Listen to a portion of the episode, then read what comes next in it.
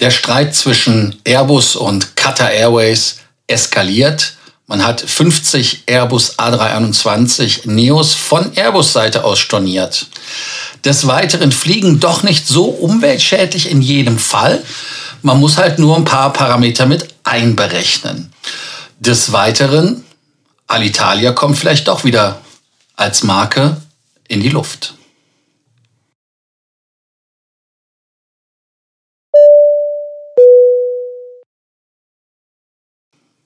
Frequent Traveler TV Takeoff.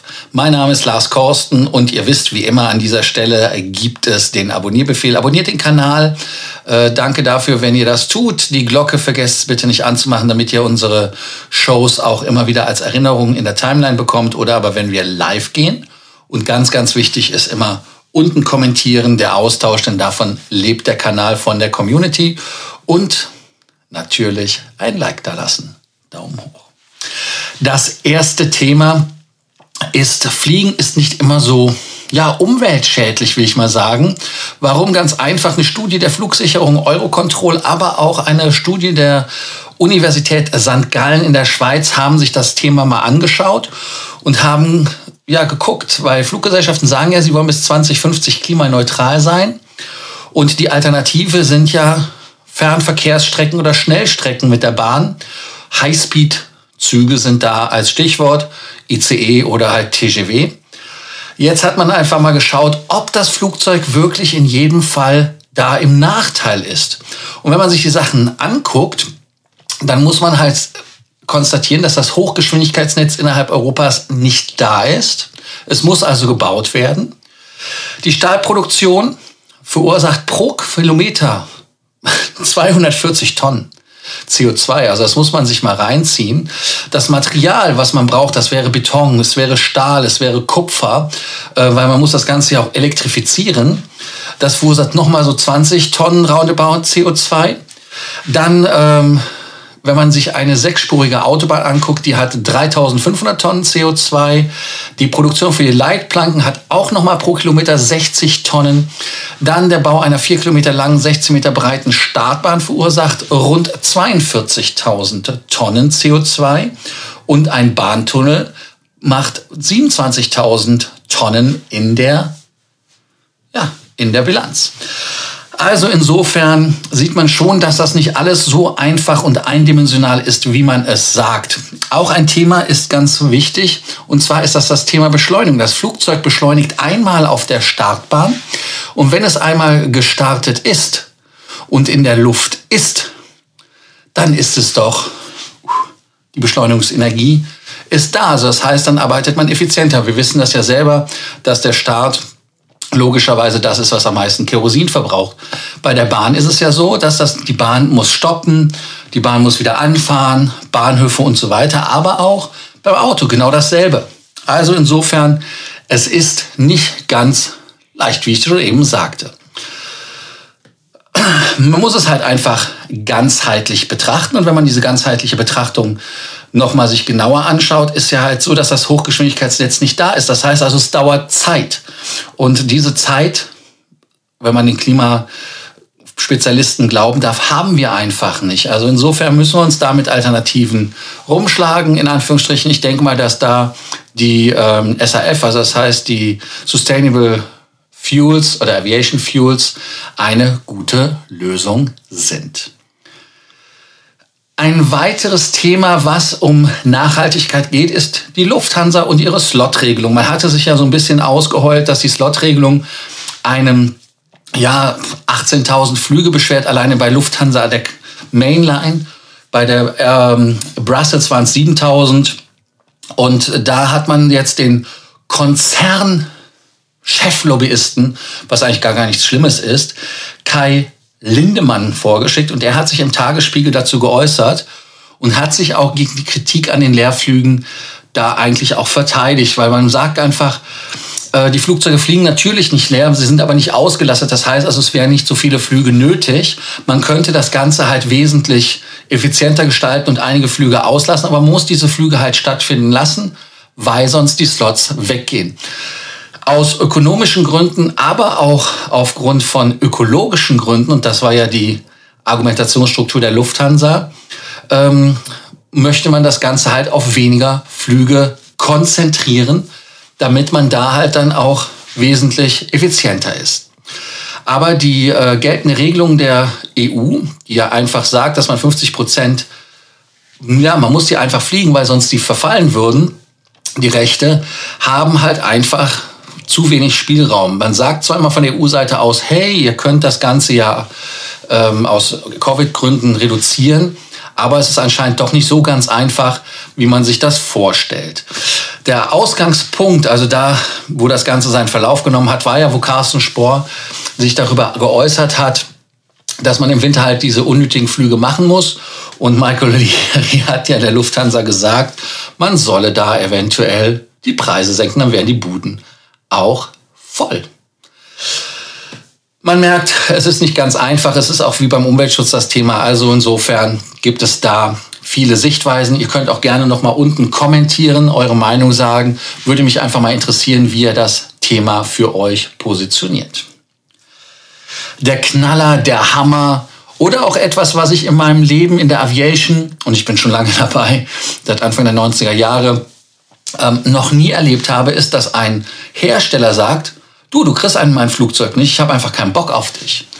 Und das ist jetzt Qatar Airways passiert. Die Qatar Airways hat sich ja mit der ähm, Airbus gestritten über die 350er, hat ja in London Klage erhoben, wollen 600 Millionen haben als Streitwert. Und da sagt Airbus natürlich, nee, das ist nicht so. Und ich weiß es jetzt ehrlicherweise nicht, weil ähm, wenn man sich das anschaut, ist es ja so, das sieht schon scheiße aus, wenn man die Bilder sieht. Ihr erinnert euch, ich hatte das ja auch in einer der Ausgaben gemacht. Mario und ich, wir hatten da ja auch philosophiert. Nur jetzt ist es halt so, dass sie gesagt haben, wir haben keinen Bock auf euch. Ihr kriegt die 50 A321 Neos nicht. Und man hat die halt einfach storniert. Und ähm, da es halt wirklich jetzt zu einer Art Showdown kommt, wie im Western, um 12 Uhr mittags auf dem Trottoir äh, mit der Pistole, hat man das von Frankreich aus gemacht. Er, ich halte es für schwierig weil das Tischtuch ist wahrscheinlich schon vorher zerschnitten gewesen, aber da jetzt nochmal Öl ins Feuer zu gießen, weil eigentlich sind ja die 350er die Flugzeuge, die Qatar Airways braucht. Entschuldigung, die 321er, äh, die 350er sind die, die braucht die Airbus, die verkaufen muss, weil die Nachfrage nach der Langstrecke nicht da ist. Das ist also insofern nicht so ganz konsequent gedacht. Vielleicht will man damit jetzt einfach nochmal Druck aufbauen. Und der High Court sagt einfach, dass man ja jetzt da einfach die 350 Orders nochmal sich ankauken muss. Und ähm, es ist halt spannend, dass so ein Vertrag, der vor zehn Jahren geschlossen worden ist, jetzt einfach mal so schnippidi schnipp gekündigt wird. Und äh, Airbus sagt ganz einfach, ja, wir bestätigen hiermit, dass der Vertrag über die 50 A321 Neos, die eigentlich ursprünglich ja auch teilweise CEOs beinhaltet haben, mit, der Qatar, mit Qatar Airways im Einklang unserer Rechte storniert worden ist.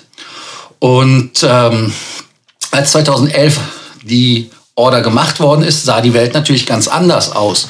Und äh, wenn man sich die Preisliste anguckt, dann sind das 6,35 Billionen Dollar dieser Deal beinhaltet.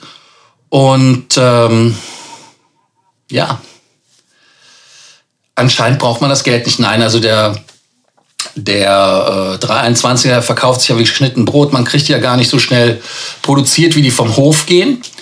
Aber ich finde diesen Move mutig und ähm, ich habe auch gelesen in vielen Kommentaren, dass die Leute gesagt haben, ja, man soll sich von, äh, von Qatar Airways nicht auf der Nase rumtanzen lassen von dem Herrn Al-Bakr, weil er ist in der Branche ja als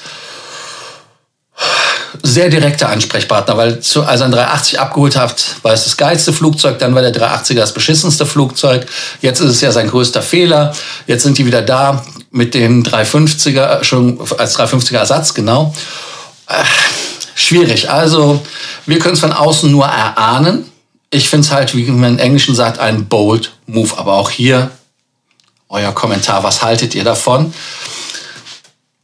Müsste man gucken. Ich hatte auch irgendwo gelesen, wer konsequent ist, müsste Katar meiden, auch zur Fußball-WM. Kann ich nicht beurteilen. Alaska. Alaska ist ein Ziel, was den Sommer 2022 drei europäischen Fluggesellschaften als Destination dient. Da sagt man im ersten Moment, What? Ja, genau, als ganz einfacher Direktflug.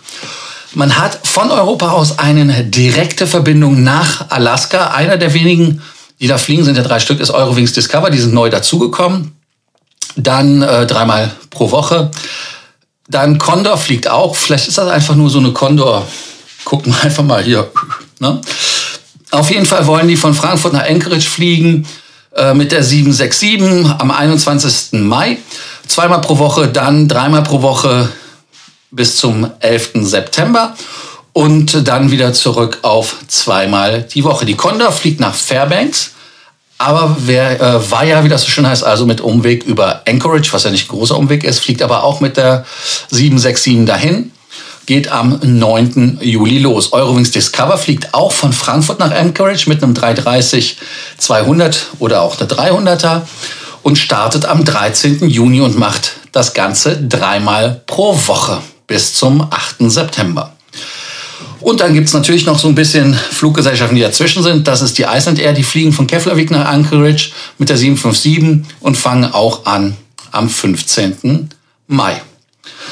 Ich weiß jetzt nicht ganz genau, was in Alaska jetzt so spannend ist. Es ist natürlich von der, von der Natur her sehr, sehr hübsch und sehr, sehr interessant. Aber ob man das jetzt als das Hot Ziel sehen muss im, im Sommer, ich weiß es nicht. Vielleicht habe ich auch einfach was verpasst. Ihr könnt es ja einfach noch mal unten erzählen, was ihr davon haltet. Also insofern bin ich gespannt auf eure Aussagen. Eine Aussage, die auch spannend ist, ist ja, und das hatte ich gestern noch, hatte ich das gestern noch mit Mario gesagt, mit Alitalia. Man hat die Alitalia ja gekauft, die Namensrechte, damit die keine andere hat. Und die EU hat gesagt, ja, die Namensrechte dürft ihr gar nicht benutzen. Damit man wirklich auch den knallharten Cut sieht. Und deshalb heißt die Bude ja auch ITA. Aber laut, laut Gerüchten von der Corriera della Sera, ich kann es immer nur Corriera della Sport, glaube ich, hieß die, ähm, ist es so, dass die Alitalia-Marke in den Himmel wieder aufsteigen soll. Mit ein paar Monaten jetzt Unterbrechung. Und ähm, ja, das ist, äh, finde ich speziell, weil man hat für 90 Millionen die Marke gekauft. Die haben sich ja ein bisschen gepridet, dass sie die Marke für wesentlich weniger gekauft haben. 90 Millionen waren es ja. Ähm, ich glaube, die haben, wollten über 200 für die Marke haben, haben das ähm, Kundenbindungsprogramm Mille nicht gekauft, deshalb haben die das eigene aufgesetzt. Ich fände es eigentlich mit Alitalia nicht schlecht und daran seht ihr auch, dass ich mich mit der Alitalia als Namen beim Versprechen vielleicht so in weiser Voraussicht gar nicht an dieses ITA gewöhne. Also schauen wir einfach mal nach. Vielleicht wird es ja auch eine Art Eurowings äh, im Markenverbund der ITA. Man kann sich da ja einige Gedanken machen. Da muss ich gerade mal gucken. Und zwar habe ich heute auf Facebook beim nächsten Thema was gefunden für euch und das fand ich auch interessant. Ihr habt es jetzt daneben mir als Foto. Und zwar schreibt Finnair, bitte notiert, dass äh, aufgrund der mittlerweile der Restriktionen in Finnland das Restaurantangebot am Flughafen und in der Lounge wieder reduziert ist. Man hat ja auch gerade vor Gericht irgendwie verloren, dass man nach 5 Uhr auch an Bord von einem Flugzeug auf innerfinnischen Flügen keinen Alkohol ausstellen kann, darf oder soll was für mich kein Nachteil ist, dass das Essen halt ja, nicht geliefert wird. Deshalb soll man, um einen Hungerass zu vermeiden oder aber um eine Erwartungshaltung nicht zu enttäuschen, sollte man das Essen bestellen. Und die verweisen da auf dieses Pre-Order-Meal, was sie haben, was man in der App kaufen kann. Ganz, ganz wichtig ist, wenn ihr es ordert, bis sieben Stunden vor Abflug könnt ihr das machen. Aber nur für Flüge die von Helsinki abfliegen, 24 Stunden bevor der Flug sonstig wo abfliegt.